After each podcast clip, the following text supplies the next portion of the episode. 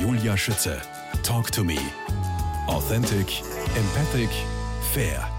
Er gehört zu jenen Menschen, jenen Reitern, die sich durch Integrität, Horsemanship und außergewöhnliche Leistung im Showring auszeichnen und dafür zu den Zane Schulte Award Nominees gehört.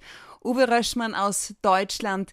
Was hat es mit diesem besonderen Award auf sich? Was macht ihn so besonders? Der Zane Schulte Award ist von, von Zane Schulte ist ein Kind gewesen, ein Jugendlicher, der leider sehr früh verstorben ist und seine Familie, sprich Barbara Schulte, das aufgebaut hat. Und dieser Award wird jedes Jahr vergeben.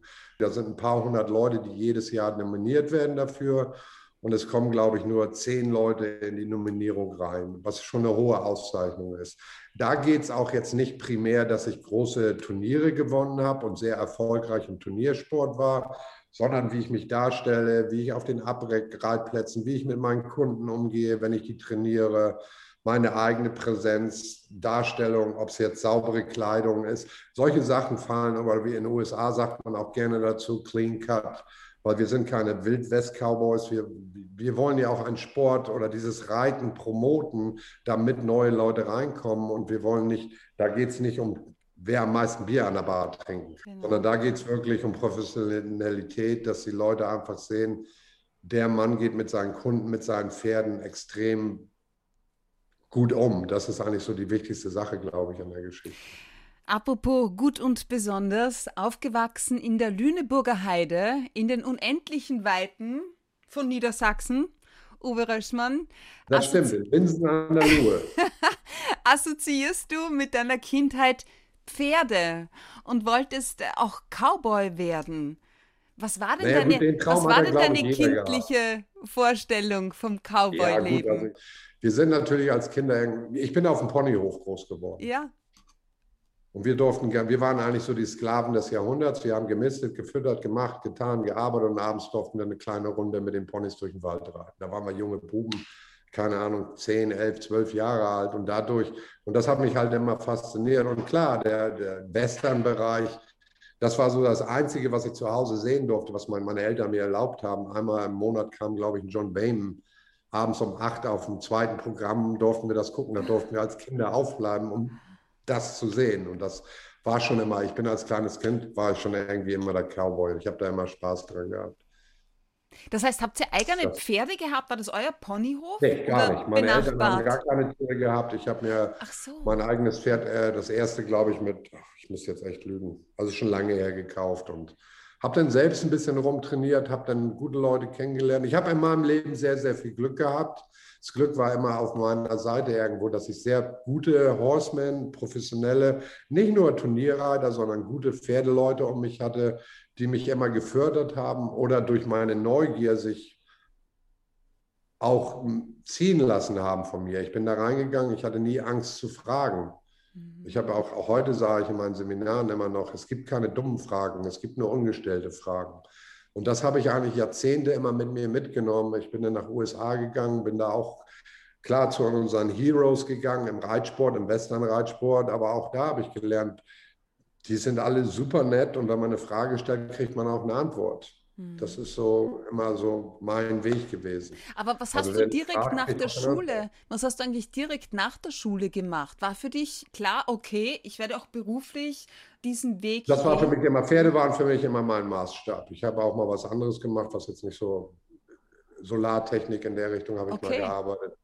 Was mein, mein Vater wollte immer, dass wir was Vernünftiges lernen, weil Pferde waren für ihn jetzt nicht unbedingt auch in der Zeit, sage ich mal, war der Reitsport, so wie er heute ist, gar nicht anzusehen. Also der Anfang, Ende der 80er, Anfang der 90er Jahre war das nicht so, wie es heute ist. Das war kein Breitensport in dem Sinne, das war ein ganz kleiner Marktanteil.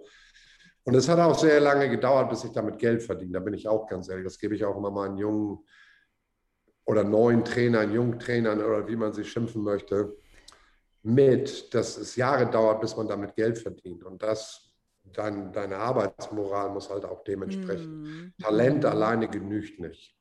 Jemand, der Leute, Ich habe viele Leute mit Talent kennengelernt, aber die, die, das Endmaß ist immer harte Arbeit über Jahre. Jemand, der dich geprägt hat, hast du mir im Vorfeld verraten, war ein gewisser Peter Kreinberg. Und ja. äh, ich habe da natürlich gleich nachgeschaut, ein bisschen recherchiert. Er steht für die Gentle Touch Methode. Was mhm. hat das zu bedeuten? Naja, damals gab es das noch nicht in dem Maße. Er hat sein, sein, sein System ein bisschen umgestellt mit dem, was er macht. Gentle Touch bin ich jetzt ein bisschen vorsichtig, weil ich mich nie mit der Geschichte als solches mit Pete auseinandergesetzt habe. Grundsätzlich ist es im Prinzip eigentlich ähnlich, was ich mache, auf einer anderen Basis, viel auch am Boden. Aber im Prinzip ist es auch eine kommunikative Arbeit mit Tieren. Mhm. Nochmal, was ich schon eingangs gesagt habe, die Leute, jeder Trainer hat so seinen Weg gefunden und jeder Trainer gibt seine Darstellung ein bisschen anders dar. Pete hat eine sehr schöne Akademie geschaffen, wo Leute sich einschreiben können, so wie ich, wenn ich das jetzt, ich möchte jetzt auch nichts Falsches sagen, wo die mit ihm zusammen sein System arbeiten. Er ist da noch sehr extremer, er kontrolliert das auch sehr extrem. Ja. Aber inwiefern Damals hat er dich war geprägt? Einer der ersten, ja. Bitte? Inwiefern hat er dich Damals geprägt? war er einer der ersten Pferdeleute, die wirklich auch wirklich mit System gearbeitet. Es gab natürlich auch einige andere, aber für mich war er halt in der Nähe auch, er kam auch aus der Lüneburger Heide bei Gifhorn da oben, Wagenhoff und da bin ich irgendwann mal hingekommen und der hat mich halt sehr fasziniert mit dem, was er macht und wie schnell der eigentlich erfolgreich, in Anführungszeichen, Erfolg nochmal ist für mich nicht ein Turnier zu reiten, erfolgreich in seinem System war und die Pferde haben halt sehr schnell begriffen, wo wir hinwollen. Wer oder was hat dich auf die Kuh gebracht? Rinder, die Cutting. Naja gut, Westernreiten hat ja immer grundsätzlich was mit Rindern zu tun gehabt. Das war schon immer für mich. Ich, also wie ich, ich bin in Ende der 80er Jahre, bin ich lange in den USA gewesen bis 92 und habe im ah. Prinzip alles mal ausprobiert. Ich fange jetzt mal an mit der Halter, wo man Pferde an der Hand vorführt, Blätter, Gangartenprüfungen. Ich habe versucht, Training, äh, nicht Training, Trainer gearbeitet. Ich bin im Cowhorse-Bereich gewesen. Ich habe mir eigentlich so ziemlich alles angeschaut, um mir eine Meinung bilden zu können. Damit ich auch irgendwann vielleicht mal kritisch der Sache gegenüberstehe, weil viele Sportarten äh, sind nicht meine Welt und will ich auch nichts mit zu tun haben. Mit der Art, wie die Darstellung gegenüber dem Pferd da ist. Nochmal, für mich ist das Pferd keine Maschine, für mich ist das Pferd irgendwo ein Lebewesen, was ich gern habe. Mhm. Und das sehe ich auch in den USA leider oft genug in die falsche Richtung. Jetzt mit der Trainingsanlage Oxbow Stables, was hat es zuerst einmal mit diesem Namen überhaupt auf sich? Denn das ist ja äh, deine Trainingsanlage gewesen in Europa, die du in Ja, ich habe das mit einem Partner zusammen gemacht. Ja. Oxbow Stable, Oxbow ist eigentlich ein Steichbügel. Das ist ein runder Steichbügel. Gibt es auch hier in den USA ein, zwei Ranches, die sich Oxbow Ranch oder Trainings okay. Facility oder so nennen. Hat mich irgendwie, und das Oxbow, der Oxbow Steichbügel wird grundsätzlich hauptsächlich im Cutting-Sport benutzt. Und da habe ich das irgendwo rausgezogen und da reingebracht. Ja. Wir haben von 92 bis Ende zwei, oder mit, Anfang 2000 da gearbeitet, waren einer der erfolgreichsten Amateurstelle und der größte, größte, in Europa. Teilweise, ja, wir hatten teilweise 60 Pferde im Training. Boah. War das ein Traum, den du dir da erfüllt hast? Da, bitte? War das ein Traum, den du dir damals erfüllt hast damit? Ja, das war am anfänglichen Traum und dann wurde es zum Albtraum. Weil es war so viel Arbeit, dass ich irgendwann gesagt habe, nicht wegen der Arbeit, aber weil es einfach so überwältigend war, mhm. weil der Markt, das Interesse war so riesig und wir konnten uns gar nicht, wir haben uns eigentlich ein bisschen überladen mit der Arbeit, die wir da gemacht haben. Das wäre meine nächste Frage nämlich gewesen, ja, ob überhaupt das Umfeld auf euch reagiert hat, aber ja, und zwar immens. Ja gut, wir waren in dem Falle die Heroes für die Leute, die in den Markt eingestiegen sind und die haben uns natürlich ausgesaugt wie Schwämme im Prinzip. Und das war schon sehr anstrengend, muss ich sagen. Es war eine sehr schöne Zeit. Ich möchte diese Zeit auch nicht missen. Ich habe sehr viel daraus gelernt. Aber es ist schon sehr anstrengend, so viele Menschen und Tiere unter einem Dach zu kriegen. Wir reden ja auch von verschiedenen Individuen, die irgendwo miteinander nicht so gut oder doch sehr gut. Und äh, Problem ist natürlich auch, wir haben auch immer sehr viele Frauen in dem Sport und Frauen untereinander in der großen Herde haben oft mal ein Problem. Das ist jetzt vielleicht nett formuliert, aber es ist schon. Und es ist die Wahrheit. aber es war schon sehr anstrengend, aber es war eine sehr schöne Zeit. Ich möchte sie auch nicht missen. Aber irgendwann habe ich gesagt, diese Quantität-Geschichte ist nicht meine Welt. Ich, und ich habe mir dann auch so meine Gedanken gemacht. Ich meine, wie geht das, so eine Riesensache, ja, so einen doch auch Lebenstraum loszulassen und in die USA nach Texas zu übersiedeln. Was war der Ja, Auslöser? das war grundsätzlich immer mein Traum. Mein Traum war, und es ging mir eigentlich auch primär um die Pferde. Und jetzt kommt eine ganz wichtige Sache. Ich wollte immer mit den besten Pferdetrainern oder Horsemen in der Welt arbeiten. Das war für mich immer sehr wichtig. Weil es gibt da so einen alten Spruch, du setzt dich mit den besten Leuten an den Tisch, also den erfolgreichsten Pferdetrainer und die, die, der Dialog verändert sich auf einmal total, weil du viel mehr Input kriegst, du lernst ganz andere Sachen. In Deutschland war man schon ein bisschen limitiert. Ich weiß gar nicht, wie oft ich Europameister geworden bin. Weißt du, du bist irgendwann an dieser Spitze, die eigentlich irrelevant ist, weil jeder versucht jedes Jahr, jedes Jahr ist ein neuer da. Eigentlich im Prinzip ist es gar, für mich ist es nicht unbedingt ein Stellenwert. Es zeigt, dass deine Pferde erfolgreich trainiert worden sind. Aber grundsätzlich, primär geht es mir ums Pferdetraining. Es geht mir nicht primär darum, heutzutage noch eine blaue großartig zu gewinnen, eine blaue Schleife oder einen Titel. Ich bin, weiß ich gar nicht, sechsfacher Weltmeister, 14-facher Europameister. Und letztendlich, zwei Monate später, interessiert es gar keinen, weil die warten für den nächsten.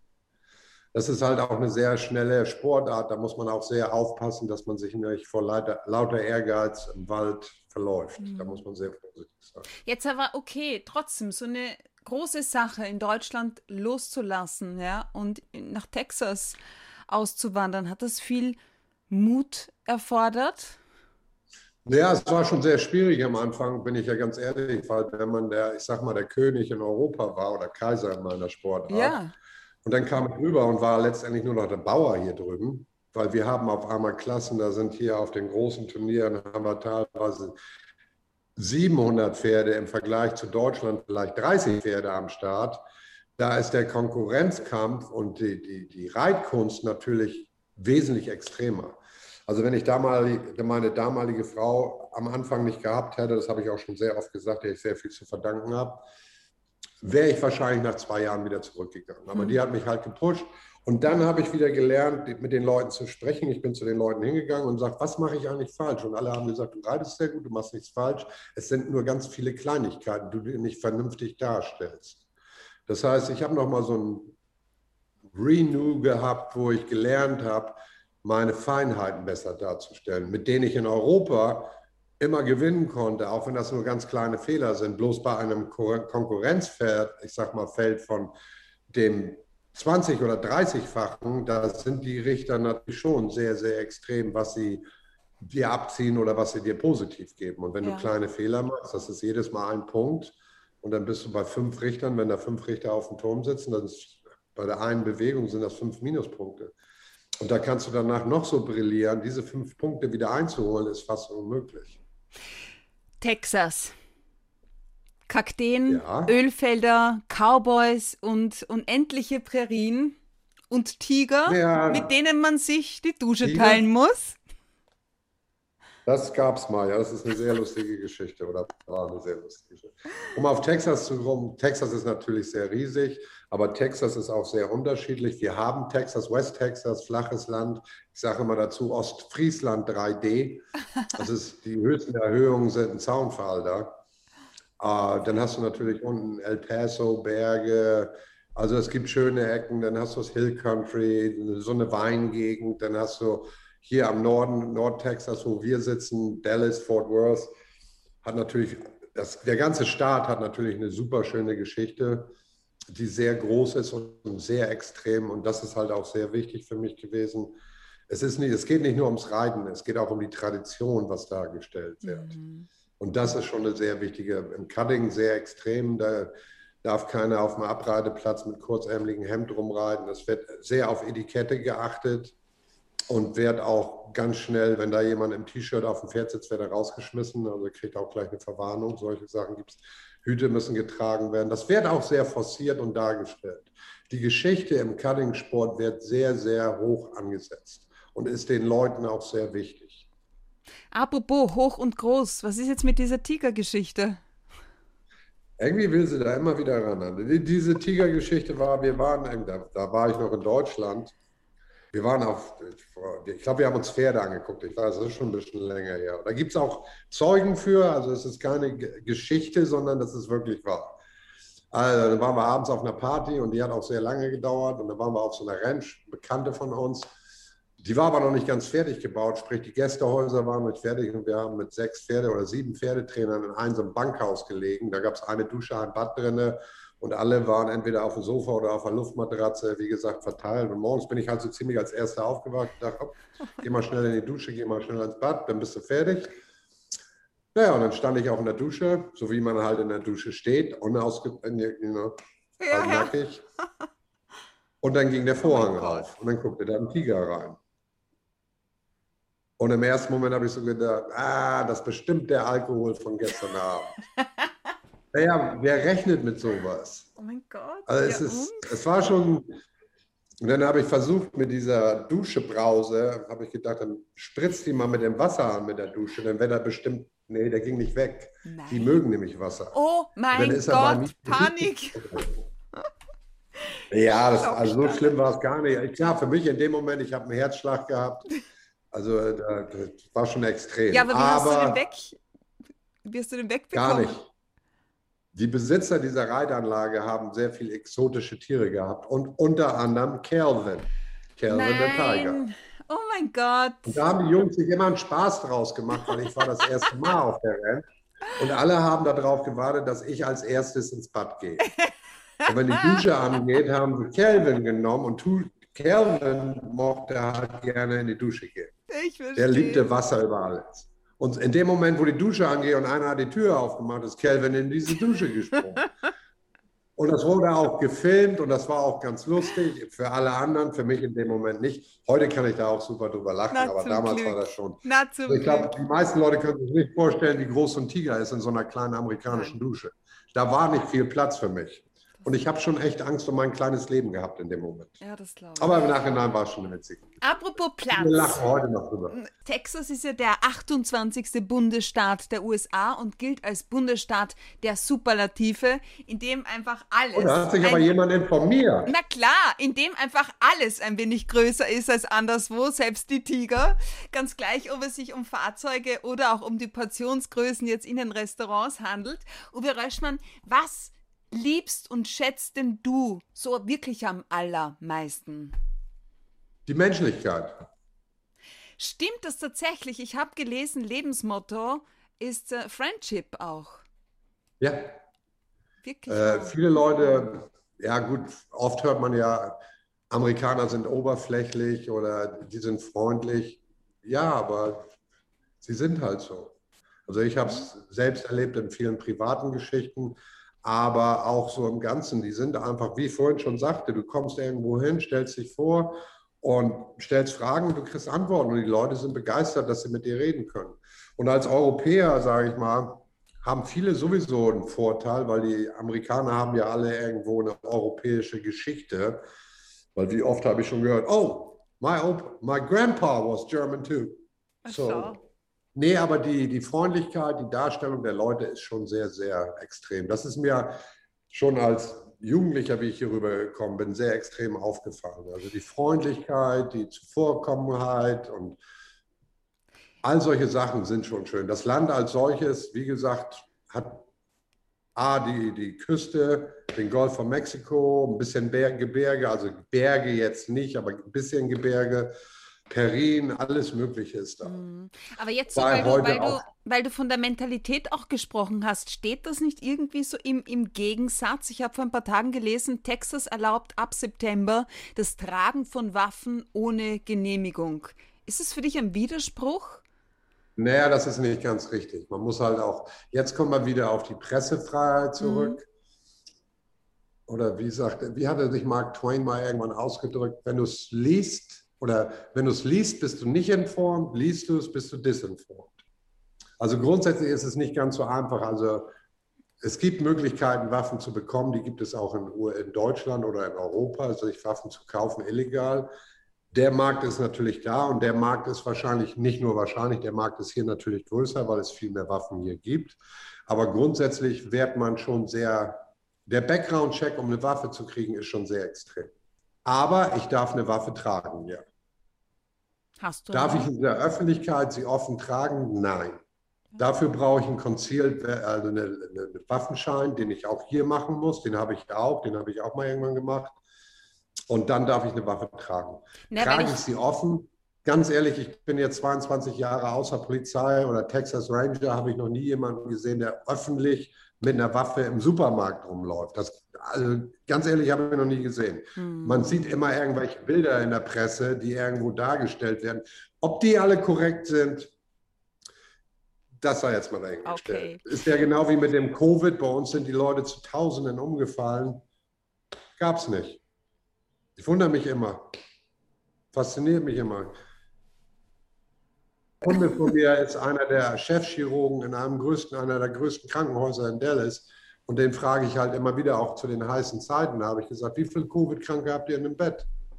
Also wirklich Kranke. In den letzten vier Monaten oder fünf Monaten hatten sie fünf Personen da drin. Ansonsten steht die ganze Abteilung mit 150 Betten leer. So, was soll man heute noch glauben, was in der Presse gesprochen wird? Uwe Röschmann, wir sprechen in Teil 3 gleich weiter.